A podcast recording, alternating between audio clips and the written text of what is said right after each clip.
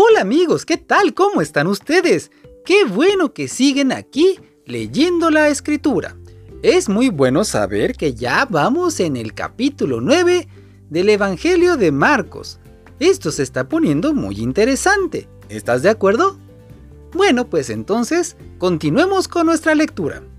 Marcos capítulo 9. Jesús también les dijo, les aseguro que algunos de los que están aquí no morirán hasta que vean llegar el reino de Dios con poder. Jesús se transforma. Seis días después, Jesús llevó a Pedro, a Santiago y a Juan hasta un cerro alto para estar solos. Frente a ellos Jesús se transformó. Su ropa se puso tan blanca y brillante como jamás aquí en la tierra podría blanquearse. Luego, los tres discípulos vieron aparecer al profeta Elías y a Moisés conversando con Jesús. Entonces Pedro le dijo a Jesús, Maestro, qué bueno que estamos aquí. Vamos a hacer tres enramadas, una para ti, otra para Moisés y otra más para Elías. Los discípulos estaban muy asustados y Pedro se puso a hablar sin pensar en lo que decía. De pronto, bajó una nube y se detuvo sobre ellos, desde la nube se oyó una voz que decía, Este es mi hijo, yo lo amo mucho, ustedes deben obedecerlo. Enseguida miraron a su alrededor y ya no había nadie con ellos, solo estaba Jesús. Mientras bajaban del cerro, Jesús les ordenó que no le contaran a nadie lo que habían visto hasta que Él, el Hijo del Hombre, resucitara. Pedro Santiago y Juan guardaron el, secreto, pero se preguntaban qué significaba aquello de resucitar. Entonces le preguntaron, ¿por qué dicen los maestros de la ley que el profeta Elías va a venir antes que el Mesías? Jesús le respondió, eso es verdad. Elías viene primero a preparar todas las cosas, aunque también es cierto que la Biblia dice que el Hijo del Hombre debe sufrir mucho y ser despreciado. Pero yo les aseguro que Elías ya vino y muchos lo trataron muy mal. Así se anunciaba ya en la Biblia. Jesús sana a un muchacho.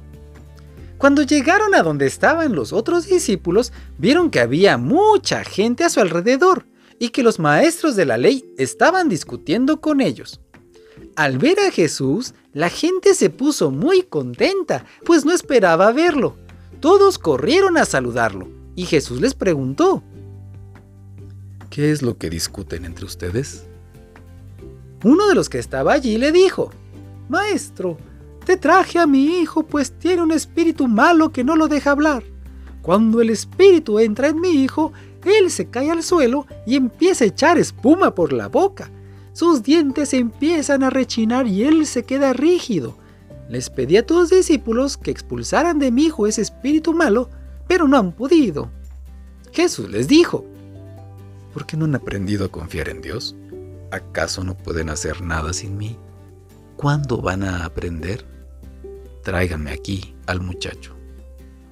Enseguida se lo llevaron. Cuando el espíritu malo vio a Jesús, empezó a sacudir al muchacho con gran fuerza.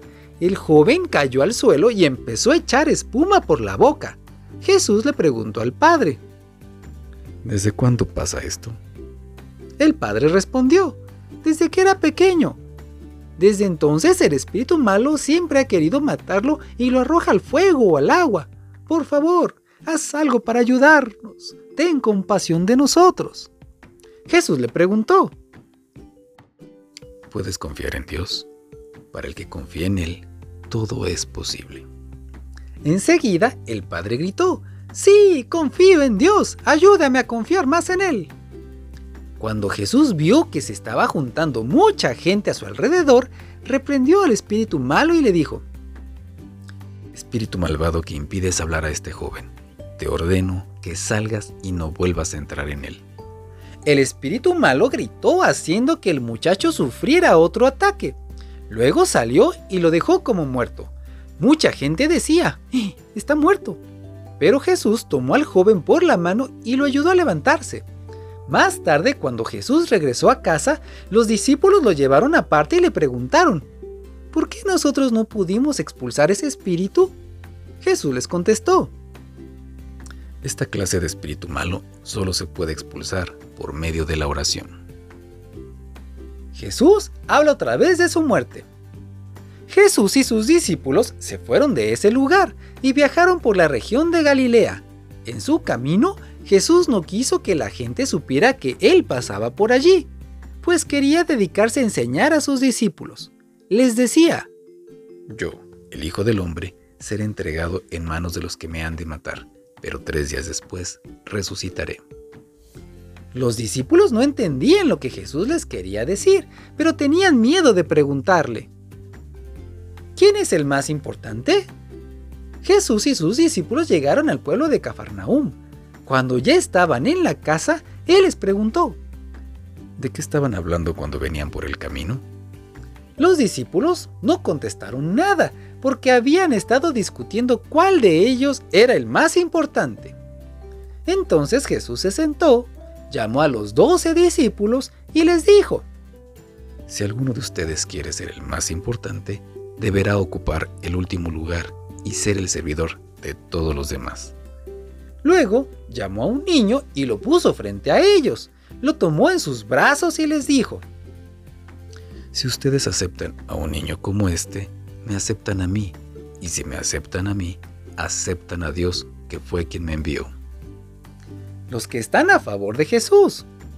Juan, uno de los doce discípulos, le dijo a Jesús, Maestro, vimos a alguien que usaba tu nombre para sacar demonios de esas personas, pero nosotros le dijimos que no lo hiciera, porque él no es de nuestro grupo. Pero Jesús dijo, No se lo prohíban, porque nadie puede maldecirme después de haber hecho un milagro usando mi nombre. Quien no está contra nosotros realmente está a nuestro favor. Les aseguro que Dios no se olvidará de premiar a quien les dé un vaso de agua solo porque son ustedes míos. Las tentaciones. Si alguien hace que uno de estos pequeños seguidores míos deje de confiar en mí, mejor le sería que le ataran al cuello una piedra enorme y lo tiraran al mar.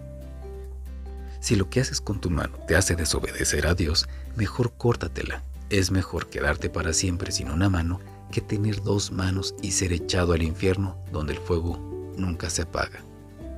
Si lo que haces con tu pie te hace desobedecer a Dios, mejor córtatelo.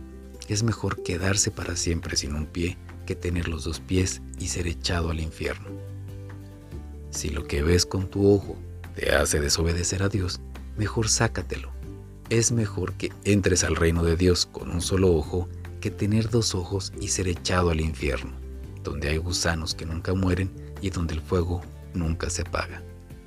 Dios va a purificar a todos, como cuando purificamos las cosas con la sal o con el fuego. La sal es buena, pero si deja de estar salada, ¿cómo podrán ustedes devolverle su sabor? Por eso, sean buenos como la sal, hagan el bien y vivan en paz con todos. Fin del capítulo 9.